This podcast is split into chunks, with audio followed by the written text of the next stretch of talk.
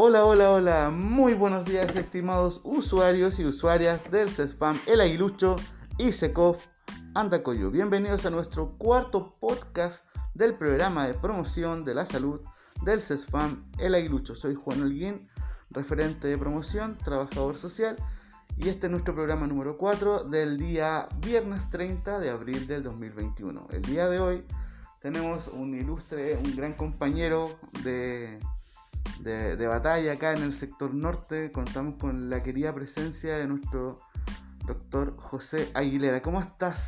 Muy buenos días, ¿cómo están? ¿Cómo está todo el público, a todos nuestros usuarios y usuarias de nuestra comunidad de, Providencia? Eh, muchas gracias por la invitación, me encuentro, estamos bien, una noche, ya es viernes también, la gente también hoy día debe estar preparando su fin de semana, se han cambiado las cuarentenas, pero igual aún así, cuidado, no, no, no, no bajar la guardia, esto nos puede tomar de sorpresa nuevamente, así que a cuidarse para toda la gente que tiene algunos planes, siempre tener los resguardos y el distanciamiento eh, acorde a las contingencias sanitarias. Exactamente. El día de hoy, eh, estimado, eh, hemos elegido un, un tema en conjunto con el grupo de matronas, específicamente con con la referente del programa de salud sexual reproductiva, que es la Gabriela Estrada, a quien le mandamos un afectuoso y gran saludo. Muchos eh, saludos para ella. Exactamente. Y eh, es sobre justamente las enfermedades de transmisión sexual. En un, en un contexto donde la, la, la, pandemia sigue, ha estado fuerte, ha estado muy, muy constante ya, pero que es un tema que a lo mejor por, por cómo se están dando los contextos uno como no tiende como a, a olvidar, pero no porque exista una, una pandemia, deja de existir, por ejemplo, el tabaquismo, el consumo problemático de drogas, o en este caso las enfermedades de transmisión sexual. Y en, e, en ese contexto eh, queremos compartir contigo, dialogar y, ir aclarando varios puntos que, que, siempre son necesarios ir repasando, ir destacando, ir reflexionando para que finalmente eh, la, la, comunidad siempre tome decisiones informadas. Yo creo que eso también es nuestra labor como, como, como, promoción y como centro de salud familiar. Un dato interesante que te quería comentar es lo que señala la OMS, ya a esto le dicen la OMS, y también la Organización Panamericana de la Salud que habla justamente sobre esto. Dice, se sabe que hay más de 30 bacterias y virus y parásitos diferentes que se transmiten por contacto sexual. Según las últimas estimaciones de la OMS, aproximadamente 38 millones de personas sexualmente activas de 15 a 49 años de edad en las Américas tienen una infección de transmisión sexual fácilmente curable. Y ahí colocan la clamidia, la gonorrea, la sífilis, la tricomoniasis. Las ITS pueden tener importantes consecuencias para la salud, incluidos síntomas en los genitales, complicaciones durante el embarazo, infertilidad, aumentan la probabilidad de transmisión del VIH y efectos psicosociales. Exacto. Para ir comenzando entonces el, programa, eh, lo medular, ¿qué son las enfermedades de transmisión sexual, sexual doctor? Claro, Ahora, bueno, hoy, hoy en día el concepto un poco cambia, cambia porque de enfermedades de transmisión sexual la enfermedad se, basa en, en, síndromes que mm. tienen síntomas y signos característicos de las enfermedades. Entonces, por lo tanto, hoy en día lo que se está planteando es que se cambie un poco el concepto de la infección de transmisión sexual, mm, porque no, general, no generalmente una, una enfermedad de transmisión sexual se va a expresar de la misma manera cómo se llega a la infección de la transmisión sexual, que eso es el, eje fundamental, como ese es el, como el target para que nosotros podamos hacer intervenciones oportunas. Entonces, a, esto, a lo que voy con lo que usted menciona de clamidia, gonorrea, sífilis o tricomona o tricomoniasis, va un poco más alogado a también a entender eh, que estas infecciones traen consigo enfermedades. A eso, a eso es lo que se va. Y además el componente psicosocial, que es una esfera importante en esto porque algunas patologías tienen tratamiento, o sea, tienen tratamiento, que después vamos a ir hablándolo desglosadamente, como bien acotado, bien a lo que ustedes me dicen para tomar informaciones. pero hay otras que tienen tratamientos de la mantención de esta enfermedad, por decirlo así, de esta infección, que puede producir una enfermedad también. Entonces, eh, hoy en día me, me encanta, o sea, me, me causa un poco de, de curiosidad de que de 15 a 49 años, porque también hay que, hay que, hay estas campanas que salen de Gauss, es decir, una campana que salga del eje de que hoy en día tenemos usuarios o consultantes que son a más temprana edad han iniciado su actividad sexual sin una educación previa de qué es una infección de transmisión sexual o qué es una educación sexual. Y a la vez también pacientes sobre los 49 años también están teniendo una actividad sexual ya, eh, con pareja única, etcétera, o con algunos factores asociados de riesgo que también hay factores asociados de riesgo a infecciones de transmisión sexual. Entonces, eh, realmente, como el tema abarca, es muy, eh, es muy transicional en la edad, exceptuando, por ejemplo, ya en casos que son extremos. Pero viendo la normalidad es como un rango etario como específico para poder así decir, no, desde ahora en adelante vamos a ver esta, esta enfermedad, esta... hoy en día se ha visto que no, que hay a muy temprana edad hay enfermedades como infecciones por VIH, infecciones por gonorrea, a muy tardía edad hay también infecciones de VIH, infecciones de sífilis, que también en pacientes geriátricos, por ejemplo, en paciente adulto mayor, recién se vienen a pesquisar a esa edad, porque Mm. muchas veces, como yo le había dicho que esto tiene signos y síntomas, a veces los consultantes no quieren consultar por pudor, por vergüenza, porque piensan que pueden tener mucho, la- lo pueden juzgar, etcétera. Entonces pierden los controles respecto a las patologías que pueden presentar. Perfecto. Entonces aquí hay un cambio también eh, semántico, lingüístico, de significado en torno a lo que, lo que estábamos hablando. Entonces es- se está hablando de infecciones de transmisión. Claro, sexual. las, las ITS, Las porque ITS. antes, antes era ETS Claro. como enfermedad, pero como una cosa un poco más de jerga, es que como enfermedad se cataloga como síntomas y signos, no habla de la infección, de la Mm, primoinfección. perfecto. Y la primoinfección son estos agentes que vamos a ir desglosando a lo que ustedes vamos a, lo que ustedes como ameriten. Bueno, todo estaba pensando en el afiche que enviamos en la mañana que decía ETS. Bueno, es que está bien, vamos- no, pero está bien. Lo vamos Pero- a corregir. No, si está bien, no, si está bien, si está bien porque en realidad es, un, es una semántica, pero muy pequeña nomás. Pero bueno, irla, irla aclarando. Cuéntame un poquito, eh, doctor, eh, cuénteme, eh, ¿qué es la, la... Podríamos ir partiendo por qué son, cuáles son específicamente estas infecciones. Por ejemplo, no sé, partamos por la clamidia. ¿Cómo, cómo, se, cómo se detecta? ¿Cómo Perfecto. consiste? Ya, bueno, hay, vamos a hablar un poco que también se van a ir extrapolando en, en tal vez en lo que terminemos las sesiones de ir aclarando dudas. Por supuesto. Entonces, le- para comentarles al- a, a la gente en realidad que tal vez lo que voy a decir se van a impresionar un poco, una- un acto revelador, es que este, la clamidia, la gonorrea y la tricomona existen como cultivo natural dentro de un cultivo vaginal y a veces dentro de un cultivo normal, de una flora comensal normal en el aparato del miembro masculino también. Entonces, ¿qué es lo que pasa?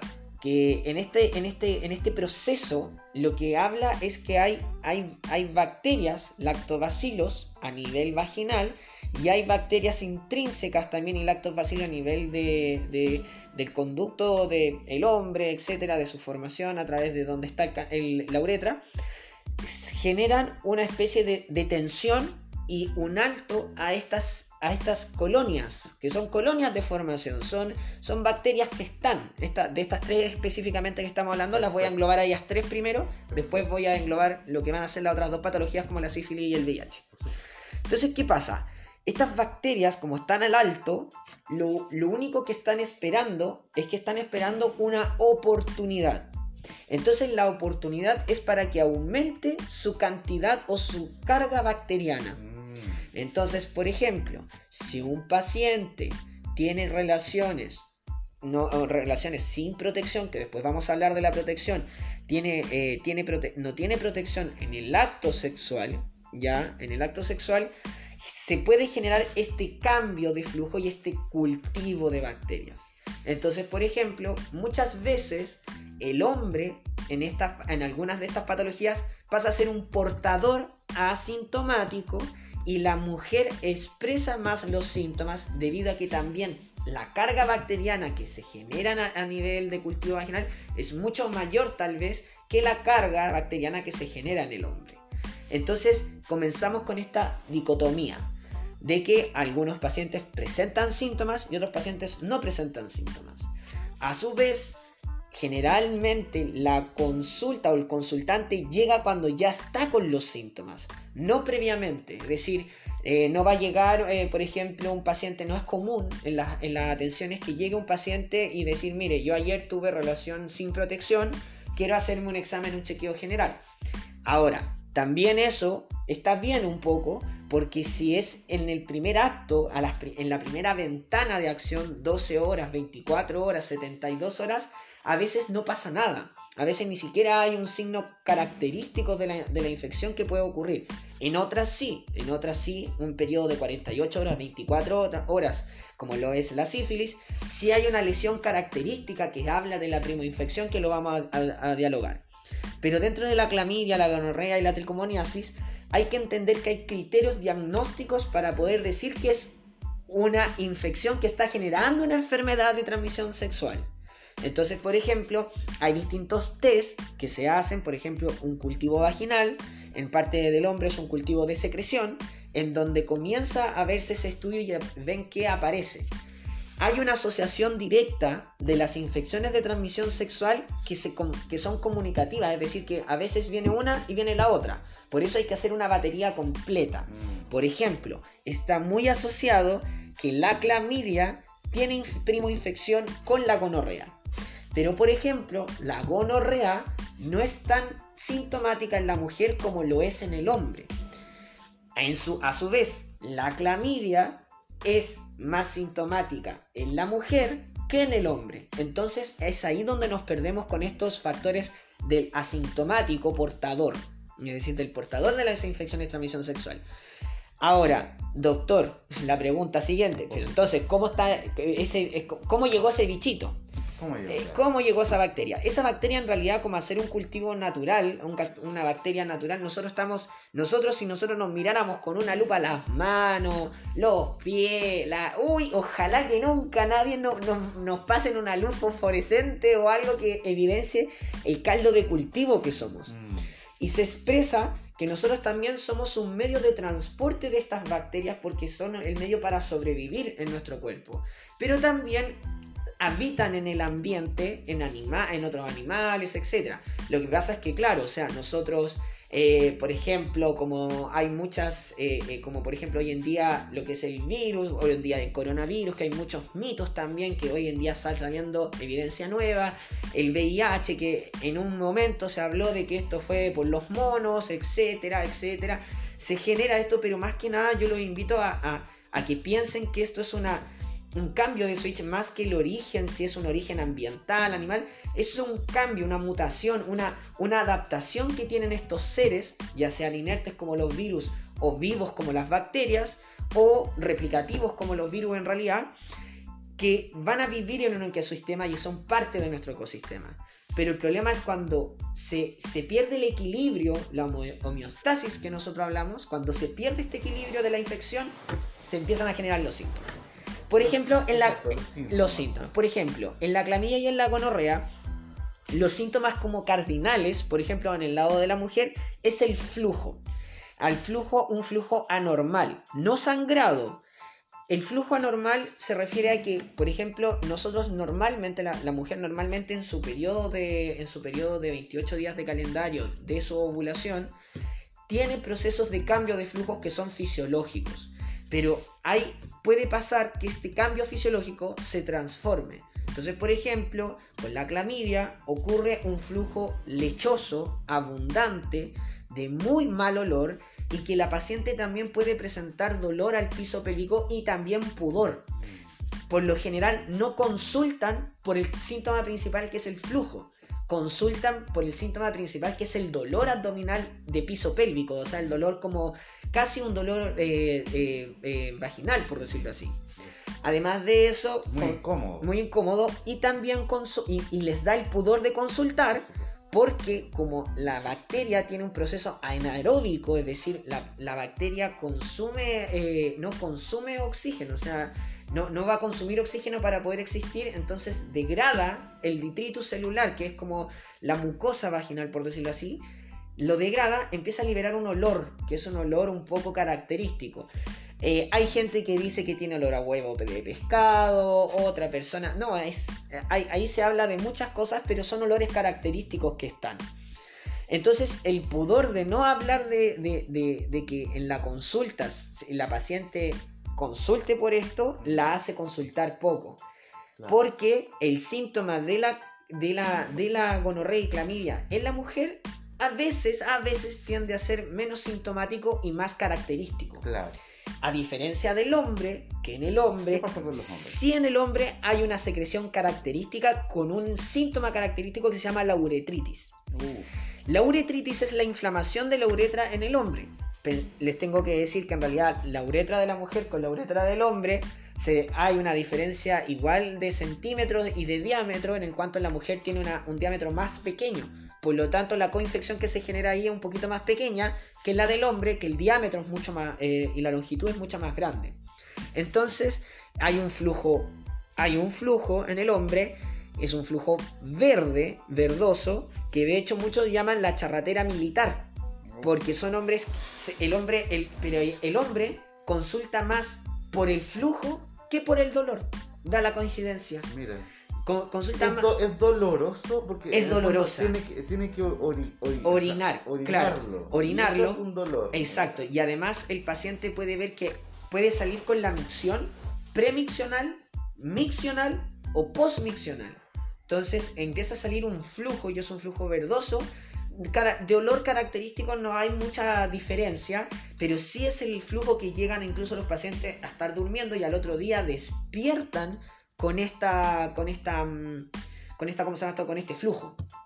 Entonces, eh, da la casualidad que el hombre, entre comillas, el consultante varón, pierde un poco más el pudor respecto al flujo y al olor que a la sintomatología.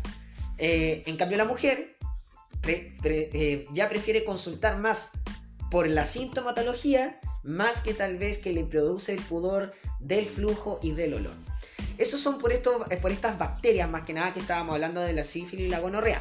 La tricomona, que es la tricomona, que es la, otra bacteria que vamos a hablar, la tricomoniasis por lo general también da síntomas y hace un cambio de flujo en la mujer. En el hombre, lamentablemente, no hace tanto cambio de flujo pero sí puede generar una uretritis, puede generar algún tipo de dolor pélvico inespecífico, porque esto es lo que yo le hablaba de que hay pacientes que son portadores asintomáticos y portador sintomático. Lo que, lo que también les, les hablo, o sea, como a, término, de, a término de generar conciencia, es que, por ejemplo, si uno tiene una enfermedad o una infección de transmisión sexual, tiene que tener la madurez y tiene que tener como el, enfoque terapéutico de que si yo me estoy enfermando, tengo que cuidarme y tengo que cuidar al otro y al resto. Por lo tanto, informar esto, tal vez decir, mira, prefiero usar preservativo, eh, ¿sabes qué? Eh, eh, esto pasó porque al final, como una, un poco romántico lo que voy a decir, pero cuando uno tiene esta, este, esta consumación de amor, este lazo de relación, también uno tiene una historia por detrás antes de llegar a ese lazo.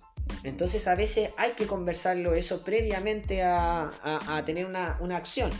No estamos hablando de irresponsabilidad, no estamos hablando simplemente de como un autocuidado para cuidar al resto. Como, como tú bien lo comentabas, el, factor psicosocial, o sea, muchas veces eh, da la sensación de que quien quien, quien lo padece fue como que, ah, el otro me lo, eh, exacto. me lo pegó, me lo contagió. Exacto. Entonces, a veces eh, hay un tema de culpabilización propio también. Ah, no fui yo, a lo mejor yo mismo fui. Entonces, hay todo un tema alrededor que. Y, y aunque esto no lo crea, esa determinante social actúa en la, en la tasa de baja consulta de estos temas. O sea por la misma culpabilidad que sienten, es como, pucha, voy a ir a la consulta y me van a decir, eh, bueno, esto le pasó por esto. Y, tienden esta, esta como de culpabilidad más de la que ya tienen. Entonces al final estos pacientes terminan perdiéndose un poco. Por eso es la importancia de la educación. En este caso, la educación, bueno, de, ah, como dato rosa, a mí me gusta traer dato rosa a ustedes. Por supuesto. Desde el 2008, 2005-2008, eh, se instalaron en los programas nacionales una opción de educación sexual en, los pacientes escolares. Se estaba dando, en su principio, cuando se, estableció este proyecto, se estaba dando que el rango de edad donde se debiese informar de la educación debiese ser entre los 10 y los 12 años, los cuales, según las tasas que se dieron, según encuesta y todo, la actividad promedio, pero de esos años, era 17, 18 años 16 años era la tasa de como de primera actividad de relación sexual. Entonces se, se vio como un flujo un poco dicotómico en que, claro, eh, no estamos educando, estamos educando a más alta edad y esos mismos pacientes, esos mismos consultantes están teniendo este, esta, esta infección de transmisión sexual por falta de educación. Eso se extrapoló a que el 2010, 2010, 2011 eh, se generó el proyecto de ley de que todos establecimiento educacional, sea público o privado, tienen que tener un equipo o una, o una escala de docencia de educación sexual. Puede ser informativa, que lo establece como informativa, como por ejemplo lo que estamos haciendo hoy en día, que vaya un profesional a informar de las patologías, y puede ser formativa, en donde se enseñe las múltiples consecuencias y además una actividad sexual sana, como salud sexual, que hoy en día es lo que nosotros estamos alogando, lo que la medicina también está alogando y en realidad la salud, en que veamos el concepto de la sexualidad como una salud y que dentro de la sexualidad existen enfermedades, así como lo mismo, dentro de la esfera mental existen enfermedades, dentro de los patrones sociales existen enfermedades, así como las enfermedades biológicas, y que esto es, una realidad que se está generando ahora. Exacto. Cuéntame un poquito, pasemos a la... la... la... sífilis. Bueno, la sífilis se produce también. Es una bacteria, pero es una espiroqueta chino mandarín. claro, ¿cómo, ¿Qué, es lo que, pasa? o sea, A ver, pónganse a pensar, eh, a mí la sífilis es en realidad un tema súper eh, súper interesante, porque la sífilis tiene, presenta distintas fases de infección. Tiene una fase que es la sífilis primaria, la sífilis secundaria y la sífilis terciaria. En la sífilis primaria se habla de la primoinfección, que es donde generalmente, generalmente el paciente que ha tenido como esta educación sexual, que ha tenido esta, esta, esta conciencia de ser como prolijo con su salud, va a consultar inmediatamente. ¿Por qué? Porque el signo clásico de esto es una úlcera. Mm. Doctor, pero ¿una úlcera? Sí, una úlcera. Pero yo, si me sale una úlcera así en un lugar, después puede desaparecer porque es una úlcera que no duele, no genera síntomas no genera ningún tipo de síntomas y es una úlcera. ¿Y dónde aparece esta úlcera? Aparece en el lugar donde se ocurrió la inoculación, donde estaba puesta también la espiroqueta donde estaba eh, inmerso. Me explico. Por ejemplo, si la espiroqueta se encontraba en el aparato reproductor del hombre, donde el hombre llegue a pasar el aparato reproductor o llegue a tener contacto con otro, con otra, con otro, con otro epitelio, con otro lugar, en ese momento se ocurre, ocurre la aniculación. Entonces puede ser en la cara, puede ser en la mucosa oral, puede ser en la mucosa vaginal, eh, dependiendo de dónde ocurrió eh, la práctica o el acto, el acto sexual, en realidad, la actividad en realidad. Entonces el paciente con esta úlcera va a consultar. Por lo general las úlceras son bien características que ahí, según evaluación médica y según su médico, tiene que evaluar no, no, ahora no piensen que toda úlcera que aparezca es sífilis. Pues lo mismo se hacen exámenes de pesquisa. Por ejemplo, un examen de pesquisa muy bueno es el BDLR, que es un examen de pesquisa que además nosotros lo tenemos a nivel, a nivel primario, a nivel de salud. Además de eso, del BDLR que uno se puede hacer en las pacientes, por ejemplo, en las mujeres embarazadas, este examen se hace según el trimestre que se encuentre con su control. Entonces, en realidad es bien controlada. ¿Por qué es tan controlada? Porque, como les dije, a veces la vergüenza del consultante hace que estas enfermedades queden por debajo y tengan un subdiagnóstico. Es decir, no se llegan a las tasas reales de diagnóstico por la falta de consulta, Mm. directamente por el tema. Entonces, este BDLR lo que hace es detectar un poco en una distribución, detecta la presencia de la espiroqueta, por decirlo así, indirectamente. Detecta otra cosa, pero para no confundirlos, detecta indirectamente que exista esta espiroqueta y que se está replicando. Exacto. A eso le llamamos la infección primaria. Doctor, lo que usted me dice es súper eh, fuerte porque si no, ¿co- ¿qué está pasando? O sea, ¿tenemos tratamiento para esto? Claro. De todas las que he hablado, tanto de estas bacterias, que es la clamidia, la gonorrea, la tricomona y la sífilis, en todas hay tratamiento. Puede o no generar secuelas y puede o no ser un tratamiento corto o un tratamiento largo. Eso depende mucho de las características del paciente que se haya infectado, depende mucho del consultante, etcétera, etcétera. En cuanto a la sífilis, nosotros lo bueno es que también tenemos el, tratamiento que es la penicilina. Y ahí se colocan dosis altas de penicilina en esta primoinfección. Pero de todas maneras, el paciente tiene que tener un seguimiento, porque el seguimiento se genera porque existe, ¿se acuerdan que yo les había dicho? Hay una infección primaria, secundaria y terciaria. Se puede generar una infección secundaria. Y la infección secundaria es la infección dermatológica de la, de la sífilis, en donde genera una, un prurito, una, una lesión que aparece en las palmas y en las, man- en las plantas de los pies y en las palmas de las manos, que son unas lesiones como ampollitas dolorosas que pican, que duelen y uff, es es es súper eh, es fuerte ver a pacientes así porque ya llegan preocupados. Y es más eso significa que la enfermedad donde en vez de estar solamente en el lugar donde inoculó está a nivel en todo el cuerpo está a nivel sistémico. A veces ese periodo pasa. Y eso es lo que hoy en día bueno hace mucho tiempo quiero que queden un poco tranquilos en esto que hace mucho tiempo como se está haciendo esta pesquisa precoz de la sífilis primaria secundaria y terciaria y por esta pesquisa que se puede hacer por el BDLR que tenemos a nivel público, eh, se está viendo poco, pero se ha visto casos de la enfermedad terciaria, que la enfermedad terciaria ya es a nivel del sistema nervioso central.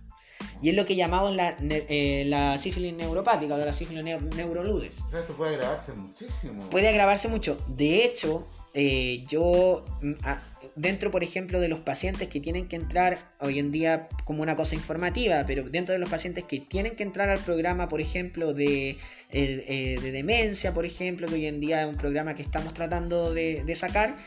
Eh, sobre todo por nuestro adulto mayor y sobre todo porque nuestra población de Providencia es de adulto mayor, nosotros le pedimos el descarte porque ha pasado casos no, todavía nosotros no tenemos ninguno reportado hasta ahora que yo, estoy dentro del programa, que exista pacientes con neurodoludes, es decir, con sífilis terciaria. Pero yo sí he visto dentro de mis prácticas clínicas pacientes con sífilis terciaria porque no sabían. Porque nunca se la trataron y era un abuelito que simplemente, por decirlo así, era un adulto mayor que pensaron que estaba demente y que por eso caminaba por las calles desnudo, que eh, eh, eh, se perdía en las calles, estaba, estaba como agitado. Entonces pensaron que era una demencia y al final no, era una sífilis terciaria.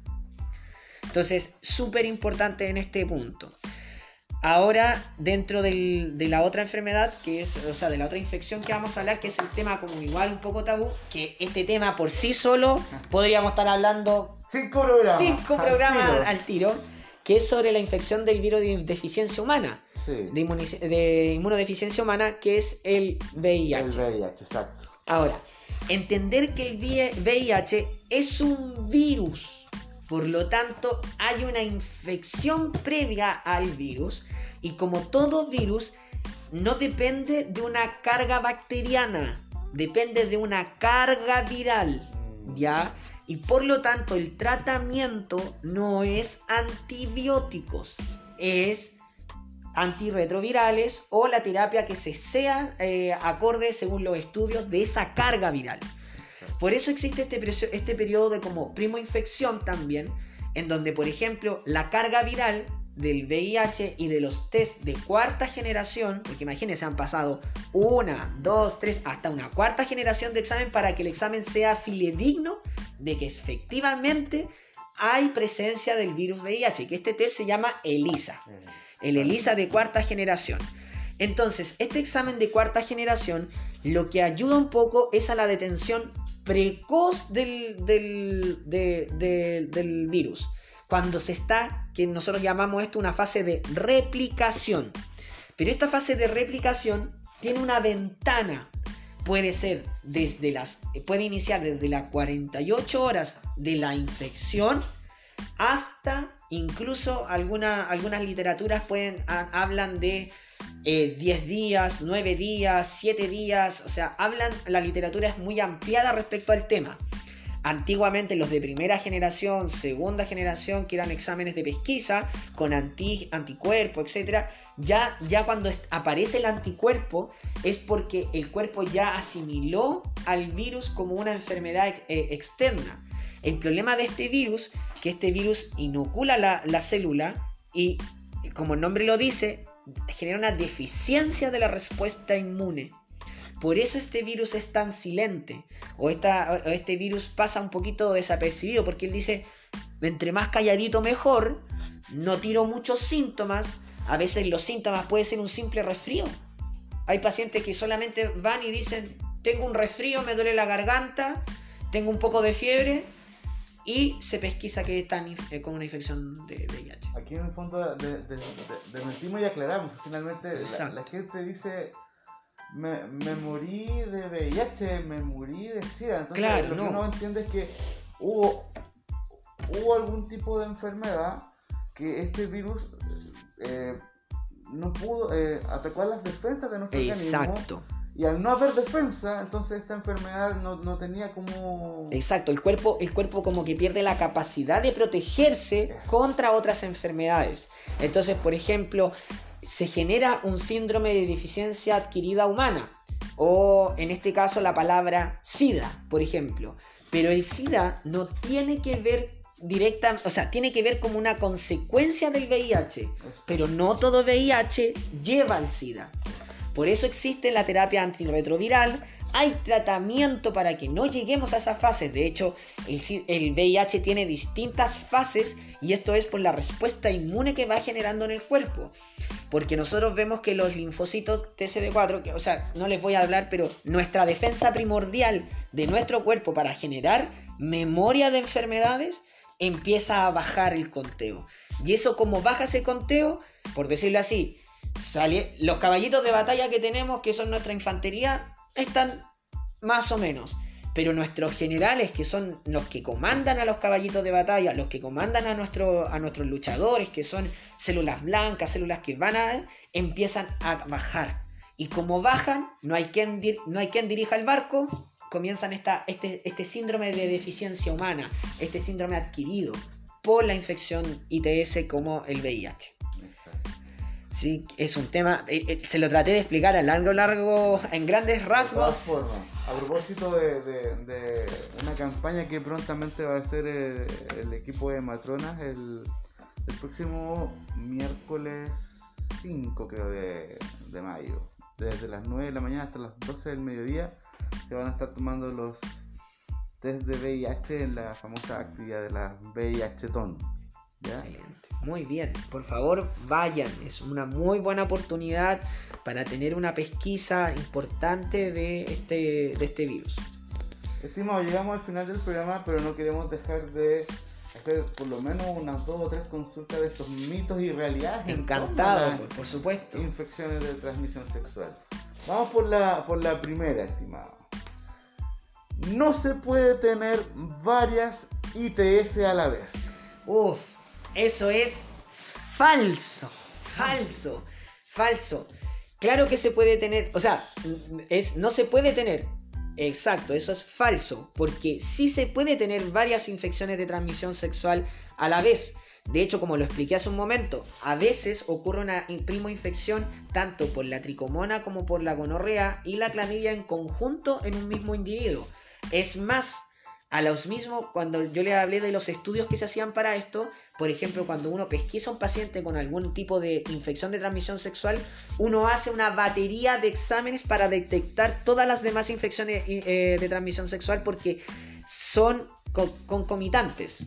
Así que, ojo, si, si ustedes conocen a alguien y solamente se hizo un solo estudio, hay que ampliar el estudio. Perfecto. Mito número 2. Doctor, esto lo he- yo creo que lo han escuchado eh, ustedes y las matronas muchísimo.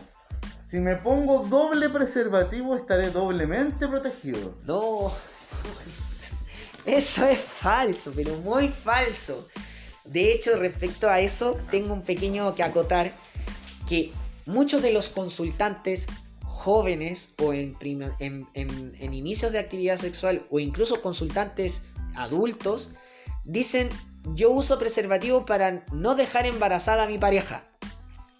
Entonces, les tengo que decir que la función del preservativo no es solamente eso, es generar una barrera mecánica respecto a las infecciones que pueden establecer. El doble, la doble funcionalidad o colocar dos veces un condón, de hecho, puede tener más riesgos de microfisuras del primer preservativo a que solamente utilizar a uno. Porque además la posición del preservativo es para que se utilice de forma única, no dual. Entonces, no, eh, eh, estimado mito, por favor, no lo hagan en casa. Es una mala combinación. Una mala combinación. Es- ese también es muy, muy clásico, yo creo. Y qué bueno que la, la gente lo va a poder eh, aclarar. La píldora anticonceptiva protege de las ITS. No, la píldora anticonceptiva, como mismo dice el nombre, es para la anticoncepción. Y la concepción ocurre cuando el espermio llega al óvulo maduro. Las píldoras lo que hacen es que ese óvulo no madure, para que no ocurra la concepción del espermio al óvulo. Pero eso es la etapa tardía, porque eso es el resultado final que se produce por la eyaculación del hombre y la ovulación de la mujer. Entonces ya ocurrió todo el contacto sexual sin protección, sin, sin medidas, sin nada. Así que mito, mucho mito eso. El último, el último mito de la jornada. El hecho de haber contraído una ITS una vez asegura que no podré volver a tenerla nunca más. No, no, como estábamos diciendo, estos seres vivos se, se adaptan al medio ambiente, por lo tanto pueden cambiar las cepas, pueden son la misma familia, o sea, e- les pongo un ejemplo. Nosotros todos somos seres humanos, pero están los Holguín, están los Álvarez, están Los los, Aguilera, los- los, Vi- los Bravos. los Bravos, están todos ellos, entonces cada uno de ellos son familia. Claro. Entonces, lamentablemente, no, no, podemos, eh, no podemos abarcar a todo ese número familiar y claramente una primo infección tal vez uno solamente se cultive de cierta bacteria, pero eso no exenta que venga con otras bacterias asociadas o con otro tipo de familia de esas bacterias. Lo que, en ese, lo que yo les recomiendo en ese caso es que si ustedes ya tuvieron una primo infección, ya generaron una infección de transmisión sexual, acérquense a su consultorio, acérquense a su consulta para que tengan una educación, porque esto no los va a limitar. Ustedes, el, el paciente que genera una consulta y que tiene una infección de transmisión sexual no es una persona inválida, no es una persona que tenga que desplazarse de la sociedad. Exacto. Todo lo contrario, es una persona que a nosotros nos invita a mejorar incluso como especie también, porque así vamos a generar conciencia de que yo me protejo y protejo al resto. Exacto. Y lo último para, para ir comenzando a finalizar eh, este programa es eh, que lo- los- noso- eh, es un tema que es súper eh, casi de- desde la historia.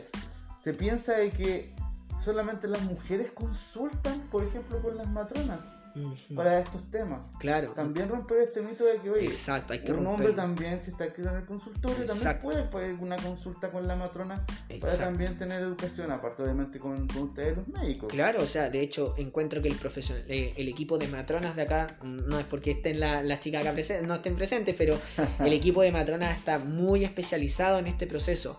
Está, Exacto. es es el, el- el- profesional más erudito y que puede generar mejor respuesta al consultante.